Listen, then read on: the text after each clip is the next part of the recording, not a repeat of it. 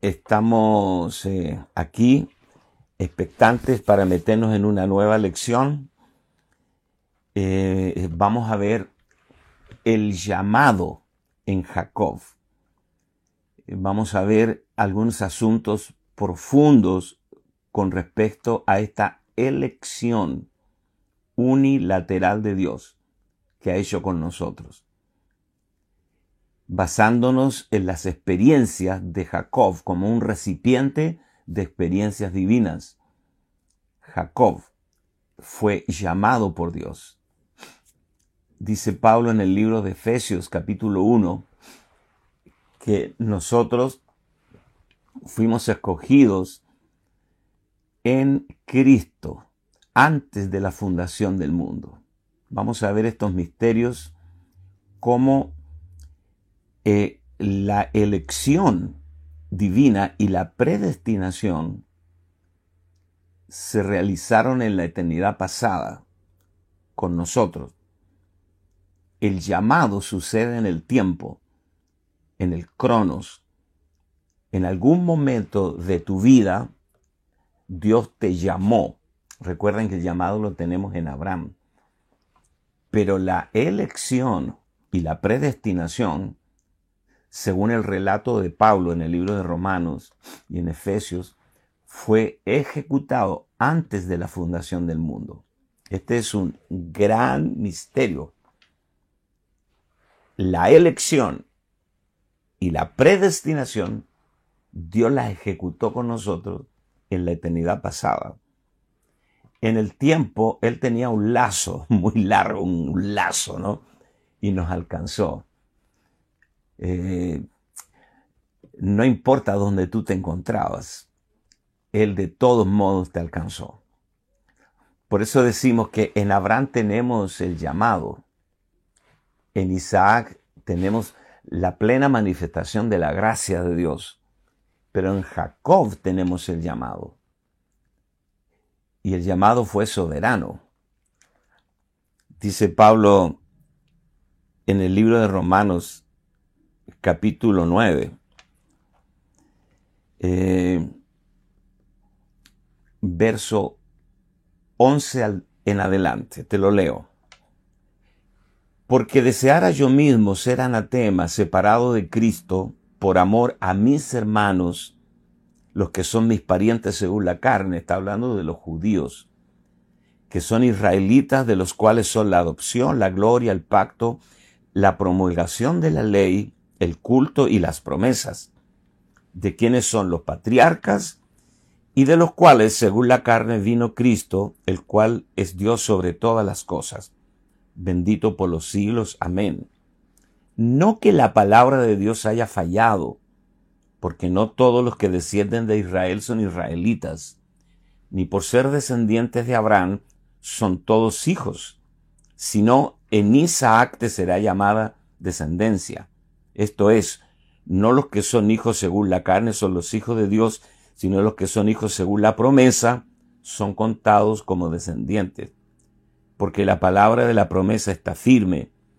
Por este tiempo, Pablo está citando todo lo que hemos hablado de la venida de eh, Isaac, la venida de Jacob, de Saúl, eh, el vientre de Rebeca, en fin, dice, por este tiempo vendré y Sara tendrá un hijo.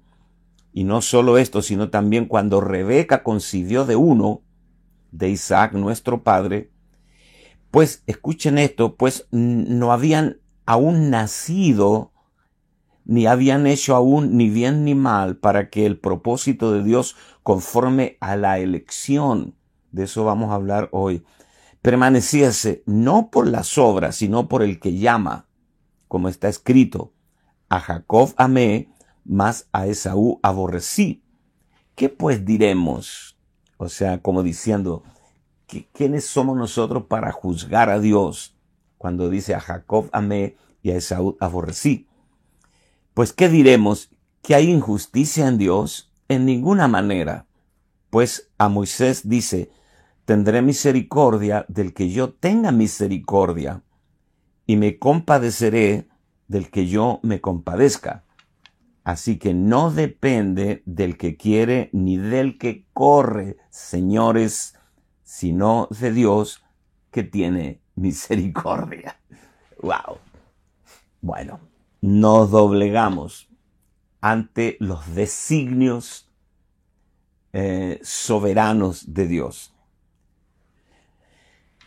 Vamos a orar, le damos gracias a Dios para meternos en, este tema tremendo. ¿eh? Nosotros eh, tenemos aquí, y vamos a agregar un personaje más a esta trilogía, que es José. José es la consumación de la revelación de toda la escritura, porque en Abraham tenemos el llamado, en Isaac tenemos la gracia, en Jacob tenemos la elección y la predestinación, pero en José tenemos el reinado.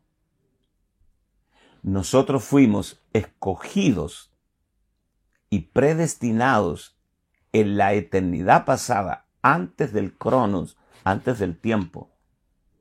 Y estamos siendo eh, perfeccionados y conformados a la imagen del Hijo, porque fuimos predestinados para ser hechos conforme a la imagen del Hijo. ¿Para qué? Para reinar. Y en José tenemos la consumación, el reinado. Porque José fue padre de Faraón y él reinó Egipto. Por lo tanto, tenemos, eh, y, Génesis termina con la vida y la muerte de José. Por lo tanto, tenemos aquí el mapa de ruta, tenemos el cuadro completo. Qué cosa extraordinaria es la palabra de Dios. Entonces vamos a ver acá. Primero, Dios nos eligió y en segundo lugar nos predestinó eso sucede en la eternidad pasada y en el tiempo Él nos llamó. Ahora, nosotros vemos acá el proceso de quebrantamiento de Jacob como la, el, el programa, el plan de Dios para conformarlo a la imagen del Hijo. Y Jacob representa para nosotros una vida transformada y conformada a la imagen del Hijo. Y José, el aspecto del gobierno, la realeza, el propósito, el objetivo de esta vida transformada. Efesios capítulo 1, verso 4, dice, según nos escogió en él, tú y yo, y todos los que hemos sido escogidos. Esto sucedió, dice Pablo, antes de la fundación del mundo, para que fuésemos santos y sin mancha delante de Él. Así que eso sucedió, como dije, en la eternidad pasada. En segundo lugar, los creyentes fuimos predestinados conforme a la elección que Dios hizo esto también se produjo en la eternidad pasada. Quiero que leamos eh, Romanos capítulo 8, verso 28 al 30. Y sabemos que a los que aman a Dios, todas las cosas les ayudan a bien. Esto es a los que conforme a su propósito son llamados porque a los que antes conoció, ginosco, ya voy a explicar eso, a los que antes ginosco conoció, también los predestinó para que fuesen hechos conforme a la imagen de su Hijo, para que Él sea el primogénito entre muchos hermanos. Y a los que predestinó, a estos también llamó. Y a los que llamó, a estos también justificó, y a los que justificó, a estos también glorificó. Muy bien. Aquí vemos una secuencia. Esto lo he explicado en algunas ocasiones, pero amerita que lo expliquemos de nuevo, porque estos recipientes humanos donde se encapsulan experiencias divinas, que sería en este caso Abraham, Isaac, Jacob y José. Eh, estos principios, estos códigos, están explicados con detalles en las epístolas, especialmente en los escritos de Pablo. Por eso Pablo dice que eh, sabemos que a los que aman a Dios todas las cosas les ayudan a bien. Esto es a los que conforme a su propósito son llamados. ¿Y cuál es el propósito para, aquel, para el cual Él nos llamó? Conformarnos a la imagen de su Hijo, para que Él sea el primogénito entre muchos hermanos. Cuando hemos hablado en Hebreos también de esta salvación tan grande, hemos dicho que la salvación no es tan grande por causa de aquello de lo que fuimos sacados, sino por causa de aquello a lo que estamos siendo introducidos, que es a la gloria, para llevar muchos hijos a la gloria. Entonces, aquí vemos el plan de Dios. Y, no vamos a hacerle decir a la Biblia lo que no está diciendo. Dios nos libre de traicionar el texto bíblico. Pablo dice, a los que antes conoció, ginosco, antes de que, eh, si nosotros pudiéramos retroceder en nuestra mente finita, podríamos retroceder hasta dónde somos capaces de retroceder en la eternidad pasada. Esa es una eh, jactancia, una presunción. Pero supongamos que podamos retroceder allá, eh, cuando Dios está creando eh, el mundo, el universo. Todavía nos quedamos cortos. Hay un antes, antes de eso, en la eternidad. El antes de Dios, a los que antes conoció, también los predestinó. Eh, la palabra que usa acá la epístola de Pablo es la palabra ginosco. Hay, hay dos términos griegos para definir conocimiento. Dos términos que es lo que más se usa. Hay otros también. La palabra ginosco y la palabra oída la palabra ginosco tiene que ver con un conocimiento experimental, no conceptual. La palabra oída es un concepto interno, un conocimiento interno del hombre, es un conocimiento o una percepción conceptual, pero no experimental. Eh, quiero explicar esto eh, bien claro porque nos vamos a meter acá en un tema muy importante. Cuando lees el libro de Génesis, en el capítulo 5, dice, y conoció Adán a su mujer y le dio a luz un hijo, obviamente está hablando de una experiencia sexual, íntima, de matrimonio. Conoció Adán a su mujer y le dio a luz un hijo. Ese es el principio del ginosco, conocer por experiencia, no conceptualmente. Ahora, cuando Pablo dice a los que a los que antes conoció, es porque eh, estábamos nosotros en Él, nosotros fuimos escogidos en Él.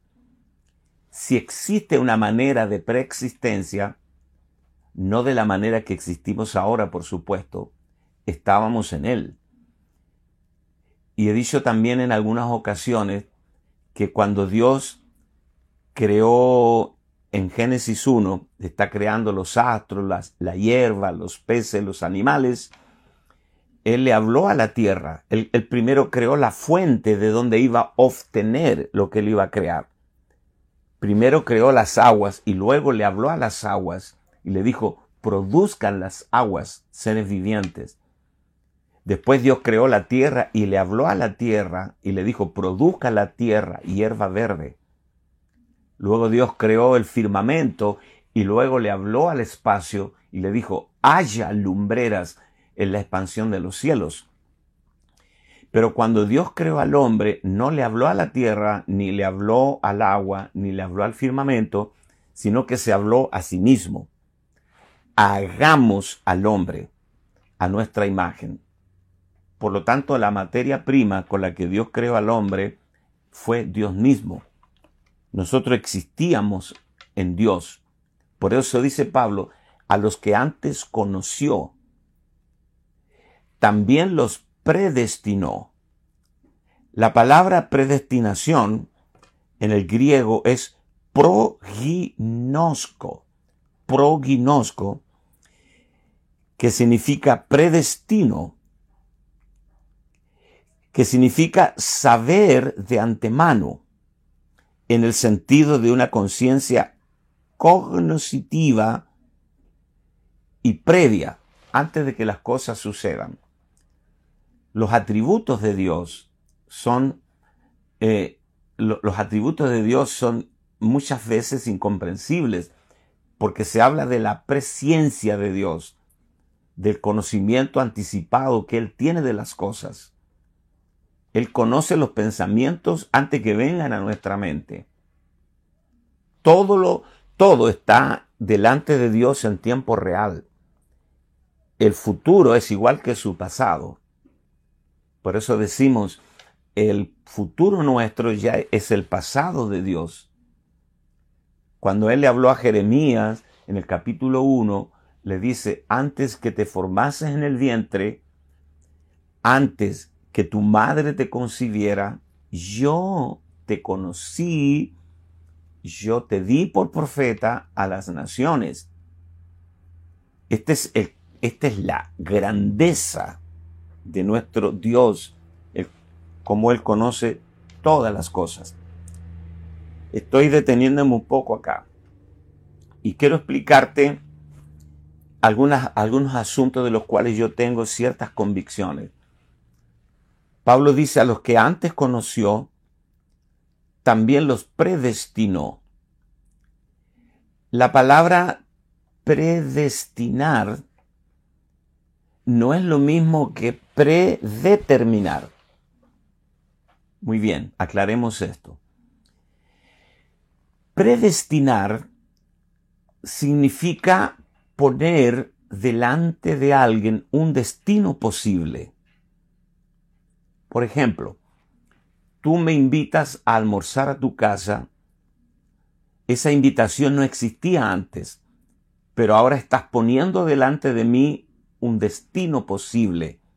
Me estás predestinando.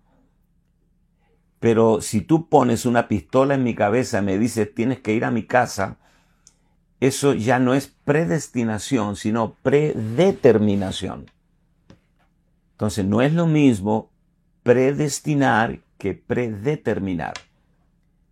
La palabra aquí dice que Él nos predestinó, puso un destino posible. Por eso Pablo dice, a los que antes conoció también los predestinó. Y a los que predestinó, a estos también llamó. Wow. Dijimos que el llamado se realizó en el cronos, en el tiempo. Dios me llamó a mí a los 23 años. Recién, recién eh, me había casado con Ana pero me llamó al ministerio, ¿eh? perdón, me llamó al ministerio, pero yo tuve una experiencia con Cristo a los 20 años. Eso fue fuerte, eh, mi vida fue revolucionada. Eh, ahí, sucedió 20 años de, de esta efímera existencia donde Dios me llamó yo entiendo ahora que yo fui, yo fui seleccionado, escogido y predestinado antes de la fundación del mundo. Yo no estoy inventando, inventando nada. Quiero que leas Efesios capítulo 1 y el libro de Romanos, y también el apóstol Pedro lo refrenda. Y el llamado, a lo que, lo que nosotros llamamos el llamado, lo que llamamos el llamado, o lo que denominamos el llamado, sucede en el cronos, en el tiempo. Y pongo como ejemplo mi propia vida. A, los 20 años el Señor me llamó. Aquí estamos eh, eh, viendo esto. Y, y Pablo dice que a los que llamó a estos también justificó. Y a los que justificó, a estos también glorificó. Es decir, que Dios va a concluir la obra. Nosotros fuimos predestinados y seleccionados en la eternidad pasada y reinaremos en la eternidad futura como hijos conformados a la imagen de Cristo. Todos los santos, los hijos de Dios, se encuentran en el proceso de la transformación para llegar a ser reyes y sacerdotes. El reinado es nuestro destino. Abraham, Isaac y Jacob no reinaron, pero José sí. Por eso tenemos que ver esto como una unidad orgánica. Eh, Apocalipsis capítulo 21, verso 12 dice, tenía un muro grande y alto con doce puertas y en las puertas doce ángeles y nombres inscritos que son los de las doce tribus de los hijos de Israel. Israel está en la nueva Jerusalén. Israel era Jacob. Ahí no se encuentra el nombre de Abraham, ni de Isaac, ni de Jacob, sino de Israel. El Jacob procesado conformado a la imagen del Hijo. Eh, ¿Cuál es el aspecto de la experiencia de Jacob? Abraham, Isaac y Jacob, juntos con José, forman una unidad completa eh, en la experiencia de vida. Por lo tanto, no debemos considerarlos como cuatro individuos separados, sino como cuatro aspectos diferentes de una experiencia única y completa. Eh, en Jacob, aunque parezca majadero, vemos la elección y la obra que lleva a cabo Dios en la persona. es el proceso de la crucifixión de nuestra muerte con Cristo, de la vieja creación aniquilada, de que se nos ha impartido Cristo como el espíritu vivificante, ya ni siquiera como el postrer Adán, sino como el espíritu vivificante, para ser transformados. Pablo dice, así como hemos traído la imagen del terrenal, traeremos la imagen del celestial. Eh, pero esto digo, hermanos, que la carne y la sangre no pueden heredar el reino de Dios, ni la corrupción hereda la incorrupción. Recuerdan que cuando nació Jacob, venía agarrando el tobillo o el talón de Esaú, y dice que ellos peleaban desde el vientre de su madre. Imagínate Jacob, terrible, era un, era un usurpador compulsivo. Eh, él comenzó a luchar en sus fuerzas de, aún de, de, antes de nacer. Esto es una cosa asombrosa. Yo no sé qué pasaba ahí dentro del vientre de Rebeca, dos babies peleando. Eh, no sé qué se decían, eh, en qué consistía esta pelea, pero dice Génesis capítulo 25, verso 22, y los hijos, está hablando de Jacob y Esaú, y los hijos luchaban dentro de ella. Y dijo Rebeca, si es así, ¿para qué vivo yo? Y fue a consultar a Jehová. O sea, esto no puede ser normal. La mujer no podía dormir. Era una, era una, pelea dentro del vientre que la dejaba mal. Esta lucha empezó, eh, probablemente la empezó Jacob, no Esaú. Esaú parece que en el vientre de la madre siempre estuvo a la defensiva y Jacob siempre a la ofensiva. Eh, y, Rebeca fue incapaz de tolerar este asunto. Entonces vino al Señor y le dijo, Señor, no tiene sentido que yo siga viviendo y bajo la soberanía de Dios. Y este es el asunto importante acá. Si, si Jacob hubiera sabido que él había sido escogido por Dios antes de la fundación del mundo, nunca hubiera luchado, nunca hubiera peleado con nadie. Es más, él hubiera dicho a Esaú, sal tú primero, después salgo yo, y le hubiera abierto el paso para que saliera por la matriz de Rebeca, y no hubiera estado luchando, agarrando el talón de su hermano. Eh, a veces veo en las iglesias muchos eh, agarradores de talones, luchando por posiciones, luchando eh, estas políticas evangélicas, luchando por muchas cosas y, y no es necesario porque todo lo que va a suceder en nuestra vida ya fue determinado por Dios. Yo tenía tres años cuando Dios habló a mi abuela Virginia y me tomó en sus brazos y llamó a mi madre y, le dijo, Dios me lo muestra como un apóstol a las naciones. Ella me vio predicando a las multitudes a los tres años. Yo no entendía nada y todo se ha cumplido con asombrosa precisión. Cuando tú entiendes que por un acto, y lo vamos a ver, por pura gracia de Dios fuimos escogidos, tú ya no estás peleando con nadie. Absolutamente.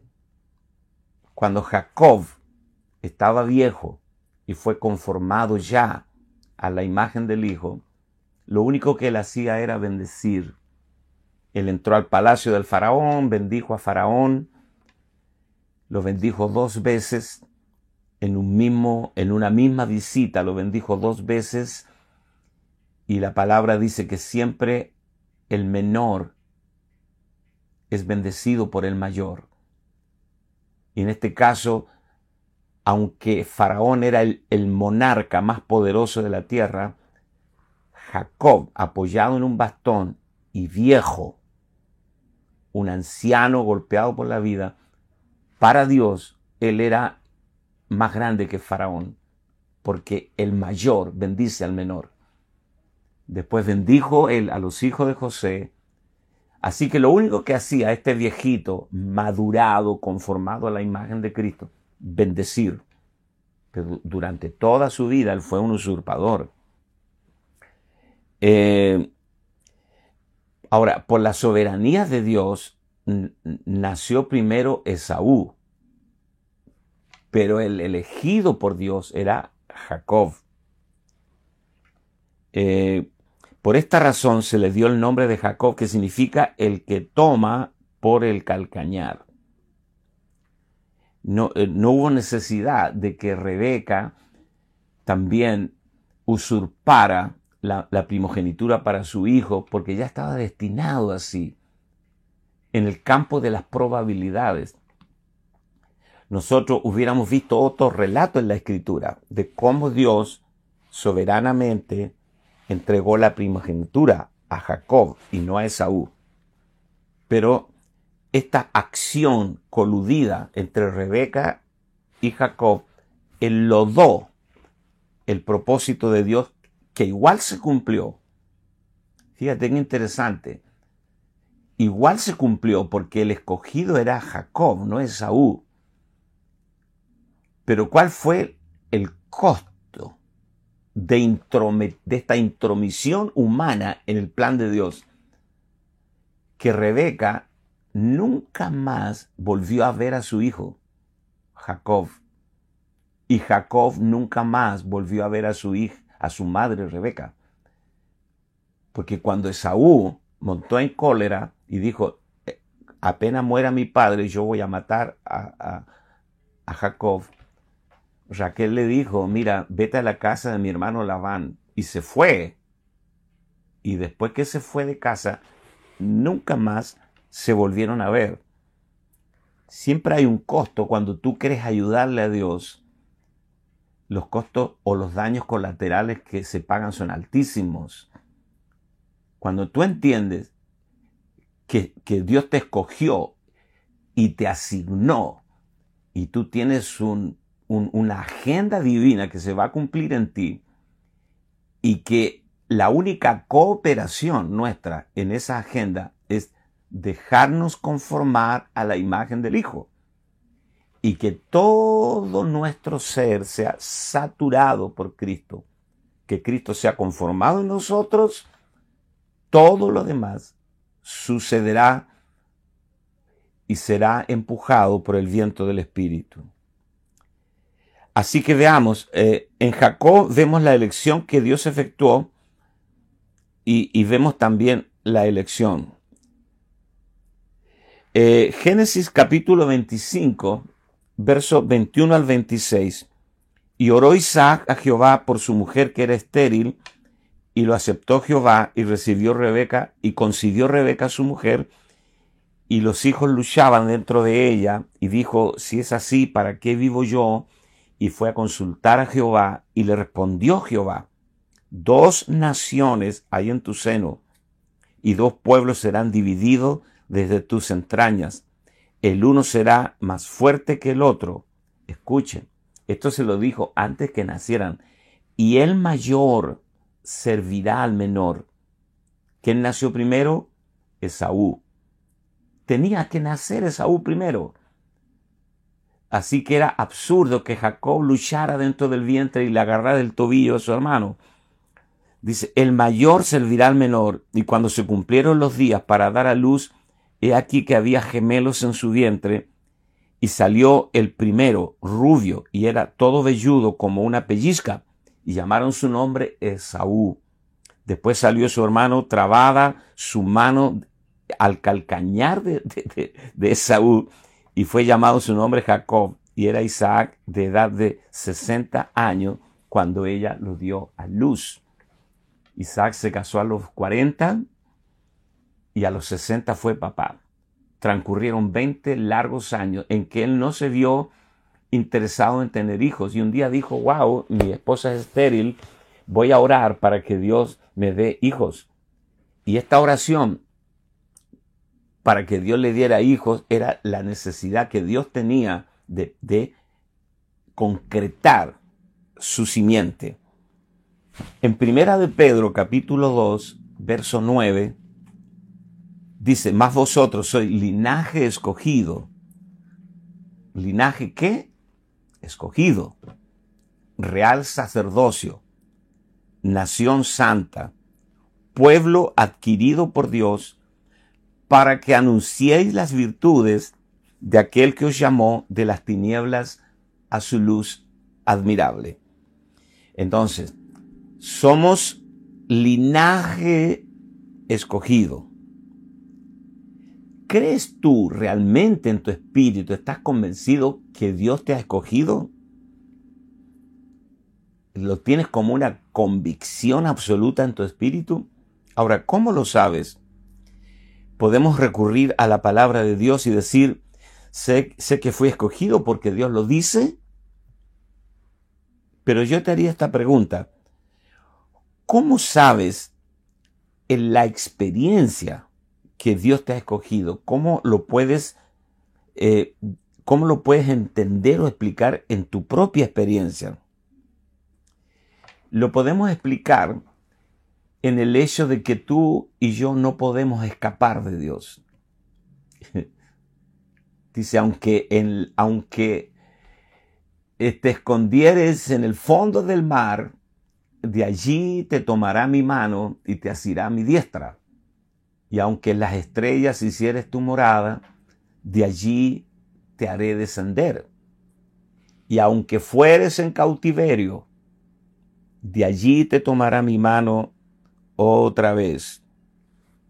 Yo mismo confieso, ¿eh? confieso delante de todos, yo mismo, muchas veces, producto de la exposición a la que te ves sometido por el ministerio y a veces a, la crueldad de la gente. Digo, Señor, yo voy a renunciar, voy a colgar los guantes, voy a colgar la Biblia. Y aquí estoy. O sea, hay una fuerza invisible que me impide poder hacerlo.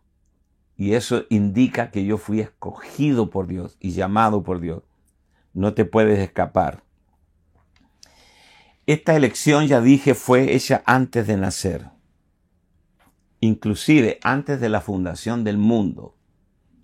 Antes que Dios creara este, esta pelota de barro llamada tierra en la cual vivimos. Antes de eso. Antes que fueran creados los astros. Antes de la creación angelical como decía el poeta, cuando todavía no existía en el, universo ningún ángel batiendo sus blancas alas, allá en el principio, como dice Juan, capítulo 1, verso 1, en el principio era el verbo, y el verbo era con Dios, y el verbo era Dios. Este era en el principio con Dios. Todas las cosas por Él fueron hechas, y sin Él nada de lo que ha sido hecho fue hecho.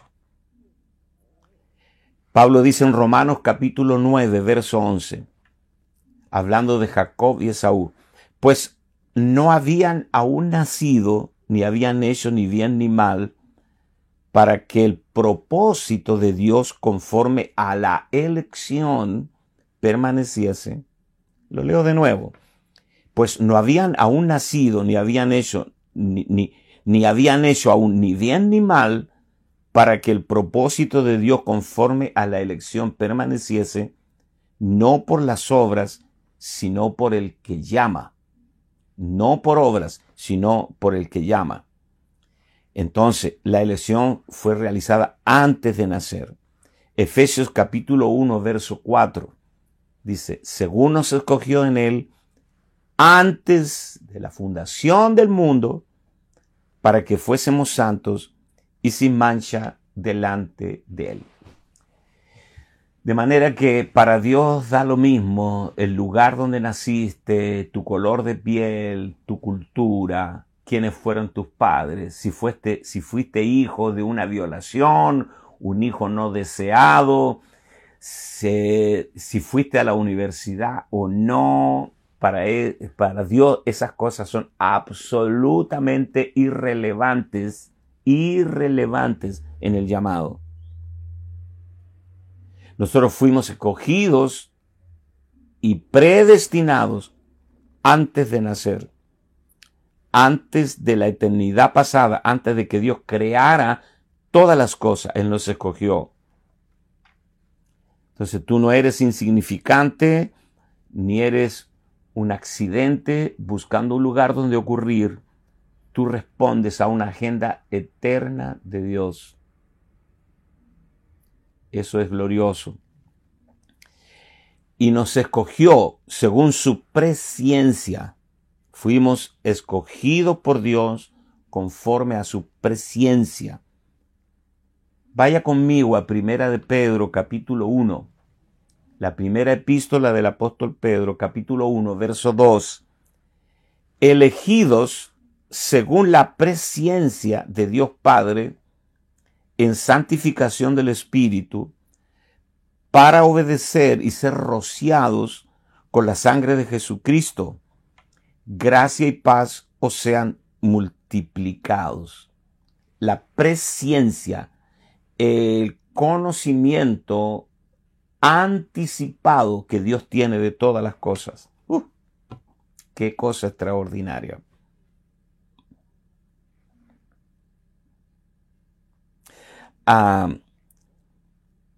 Esta palabra presencia es muy profunda. Deberíamos dedicar un tiempito a escudriñarla. Jacob fue escogido no por esfuerzos propios. Jacob no fue escogido por todo lo que luchó. En realidad su lucha fue en vano. Nunca debió hacerlo, pero está escrito y registrado en el texto sagrado para revelarnos a nosotros que toda nuestra lucha carnal es innecesaria para la realización de su propósito en nuestras vidas. En Génesis capítulo 25, nuevamente, dice que luchaban dentro del vientre y, ahí estaba, me imagino, Jacob empujando a Esaú para abajo para él salir primero y Dios de todos modos hizo que Esaú naciera primero, pero Dios le dijo a la madre, a Rebeca, Rebeca, tranquila, el mayor servirá al menor. Es decir, yo escogí a Jacob. Y aquí está la presencia de Dios. Cuando Moisés le dijo a Dios, cuando Dios lo llamó en la zarza a Moisés, y Moisés le dijo, Señor, yo no puedo ir a Egipto, yo no, yo no, yo no, no, no, no yo no sé hablar, pues, soy tartamudo envía a mi hermano Aarón, él habla bonito. Y Dios le dijo, yo conozco a Aarón y te conozco a ti. Si tanto te importa el hablar bonito, bueno, yo lo voy a poner a él como tu boca, pero tú vas a ser Dios para él. ¿Y dónde vemos realmente, dónde vemos expuesto el corazón de Aarón? En el becerro de oro. Moisés bajó con las tablas de la ley y, Aarón había hecho un becerro de oro. Y creo que en ese momento Moisés entendió por qué Dios lo llamó a él y no a su hermano. Señores, Dios conoce el corazón de las personas. Este es un misterio. Nosotros fuimos creados por Dios y hay algo, hay algo, hay algo que yo todavía no logro entender y creo que todos los que hemos sido llamados batallamos con este pensamiento. ¿Por qué Dios me llamó a mí? En mí no hay nada bueno. Yo muchas veces lo he dicho, yo, tengo 10 hermanos, yo era el peor de todos y a Dios se le ocurrió llamarme a mí. Yo creo que moriré sin entenderlo. Este es parte del misterio de Dios, por qué Dios llama y, Dios llamó a Jacob. A los ojos humanos, Jacob era el peor. Pero había algo en Jacob que tú y yo ignoramos, pero que Dios sabía y por eso lo llamó. Ahora, ¿por qué peleó Jacob? Se, pasó toda la vida peleando desde antes de nacer, porque Jacob no tenía revelación con respecto a su llamado. Después, ya cuando era viejo, a punto de morir, a él se le reveló que Dios lo había llamado. También Dios escogió a Jacob no por sus propias obras, porque dice Romanos capítulo 9, verso 11, pues no habían aún nacido, ni habían hecho ni bien ni mal, para que el propósito de Dios conforme a, él, a la elección permaneciese, no por las obras, sino por el que llama no habían hecho ni bien ni mal. O sea, todavía no nacían, eran no natos. No habían hecho ni bien ni mal. Y dice que, eh, eh, eh, para que el propósito de Dios conforme a la elección, el propósito de Dios conforme a la elección permaneciese, no por las obras, sino por el que llama. No es por obras. Da lo mismo. Esta este, este, es la soberanía de Dios. Y cuando Pablo está planteando este tema, disculpen que por ahí me desordeno un poco. Cuando Pablo está planteando este tema, dice eh, que Dios le dijo a Moisés, tendré misericordia del que tendré misericordia. Y, me, y desecharé al que yo voy a desechar. Despreciaré al que yo voy a despreciar. Y Pablo dice, ¿hay maldad en Dios? En ninguna manera. Dirá el barro. Me gusta, me gusta este, este, ejemplo. Pablo dice, dirá el barro al que lo formó, ¿por qué me haces así? ¿Acaso él no puede hacer del mismo barro vasos de honra y vasos de deshonra? Punto. Fin de la discusión. ¿Quiénes somos nosotros para opinar de lo que Dios haga? como el barro en la mano del alfarero. ¿Qué, es el barro? El barro no puede altercar con el alfarero. Tremendo. Ahora, Dios le había dicho a Rebeca eh, que, el, mayor serviría al menor. En Romanos 9, 12 y 13, Pablo lo repite, dice, se le dijo, el mayor servirá al menor, como está escrito a Jacob a Saúl aborrecí. Esto demuestra que la elección de Dios no depende de nuestras obras. El hecho de que seamos buenos o malos no significa nada para el llamado. Pablo andaba matando gente y Dios lo llamó. Significa que el peor delincuente de tu ciudad puede llegar a ser un apóstol para tu nación el más perverso de los traficantes de droga o trata de blancas puede ser alcanzado por Dios y puede ser el mayor evangelista de nuestra generación. Tú no lo sabes. Por eso cuando tú le predicas a alguien de Cristo, tú estás tocando, estás poniendo tus manos, Dios te está permitiendo poner tus manos en un misterio enorme, tremendo. Yo les he contado a ustedes, mi padre a los 19 años era un boxeador, apasionado, un hombre analfabeto llamado eh, Moisés Morris, analfabeto, después yo lo conocí, a él eh, lo ganó para Cristo. Mi papá fue un mentor de dos o tres generaciones. Nosotros somos fruto de su trabajo un boxeador de 19 años que fue tocado por la vida de un analfabeto. Ganar gente es un misterio profundo. Ahora, otro punto, Dios es el que llama. Eh, nuevamente, Romanos 9:13 dice, a Jacob amé, a Esaú aborrecí. Cuando yo leí esto, eh, eh, me complicaba mucho porque, ¿por qué Dios aborrece a Esaú y ama a Jacob. Y aquí es donde tenemos que saber que hay una frontera. Todo lo que procede de Dios es santo. Su amor y su aborrecimiento. Su aborrecimiento es tan santo como su amor. Y Dios es soberano. Y Dios sabe por qué. ¿Por qué Esaú vendió la primogenitura por un plato de lentejas. Fíjate, prefirió más su vientre que la bendición.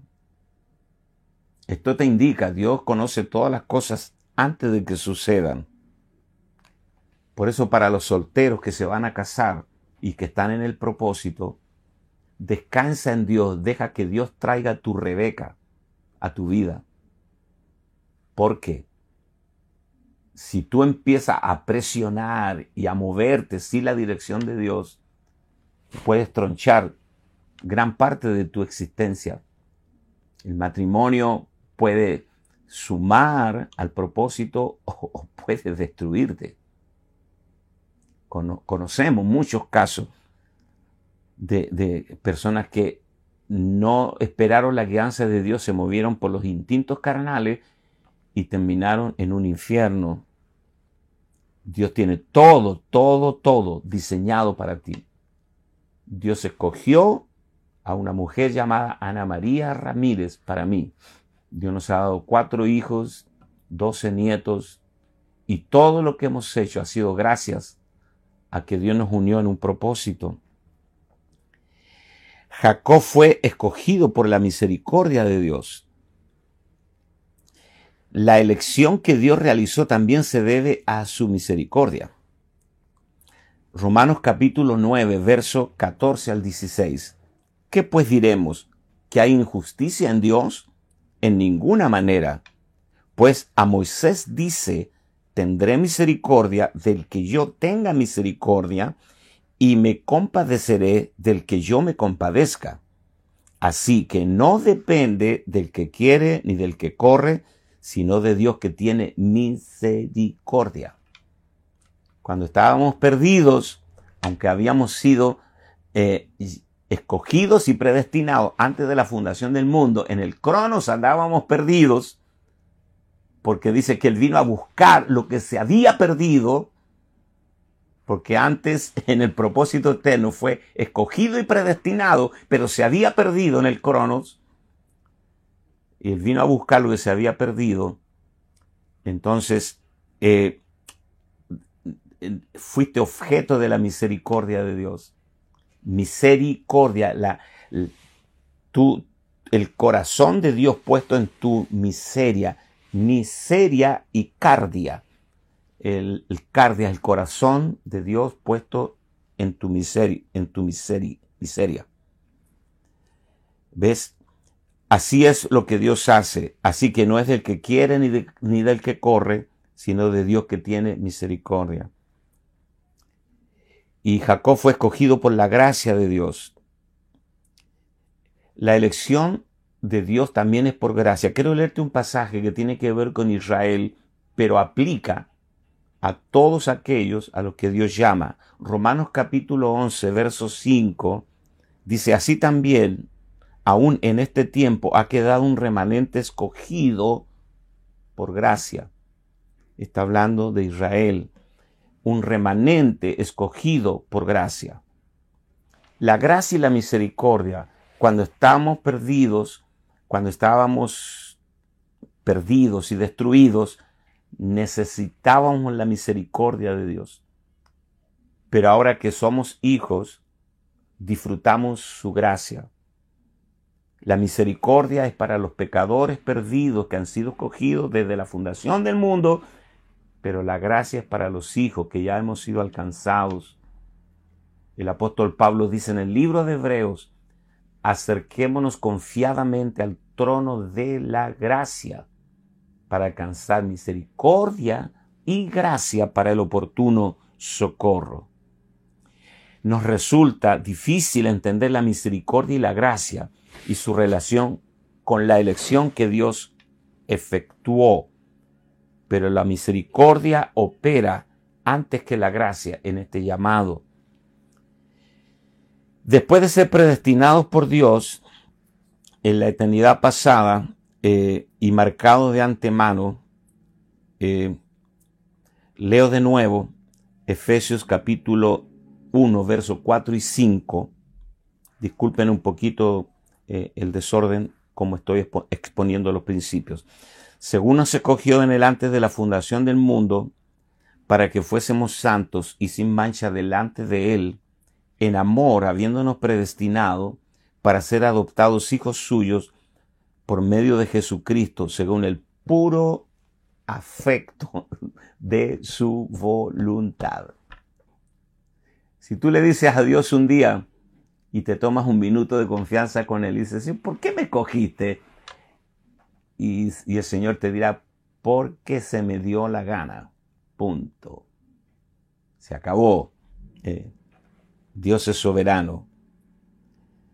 Entonces, después de ser llamados por Dios, eh, eh, claro, en Romanos 8:28 dice, y sabemos que a los que aman a Dios, todas las cosas le ayudan a bien, esto es a los que conforme a su propósito son llamados.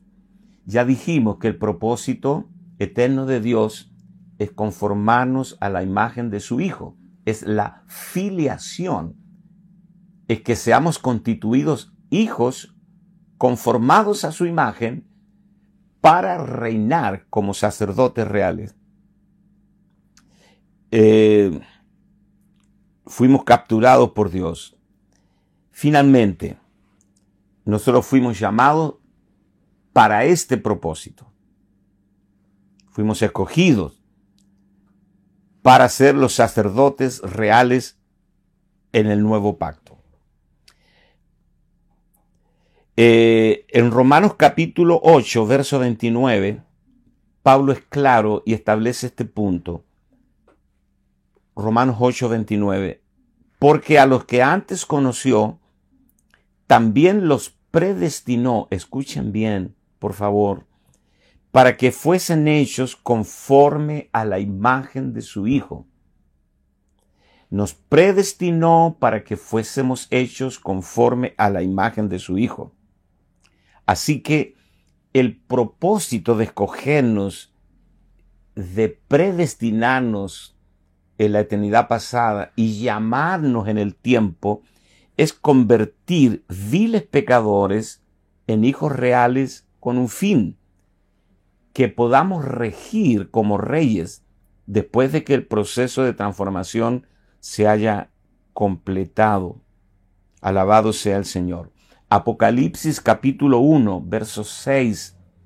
Apocalipsis, el libro de la consumación del nuevo pacto. Y nos hizo reyes y sacerdotes para Dios su Padre. A Él sea la gloria e imperio por los siglos de los siglos. Apocalipsis 26. Bienaventurado y santo el que tiene parte en la primera resurrección, la segunda muerte no tiene potestad sobre estos, sino que serán sacerdotes de Dios y de Cristo y reinarán con Él por mil años. Como sacerdotes, nosotros expresamos la imagen de Dios y como reyes tenemos dominio y lo representamos. Ese fue el plan original de Dios de crear al hombre. Dice, hagamos al hombre a nuestra imagen y a nuestra semejanza. La imagen lo expresa y la semejanza lo manifiesta en su gobierno. ¿Te das cuenta? La eh, manifestación y el gobierno. El sacerdocio lo expresa en su carácter y el rey lo manifiesta en su gobierno. Nosotros somos reyes y sacerdotes lo expresamos y lo manifestamos. Bueno, llegamos al final. Qué cosa tremenda. Y bueno, ¿qué más puedo decirles por hoy? Que les deseo una tarde extraordinaria. Disfruten, coman bien, disfruten la familia, tengan tiempo de comunión maravilloso. Les mando un abrazo desde Viña del Mar, Chile, a todos y nos vemos el viernes. Adiós.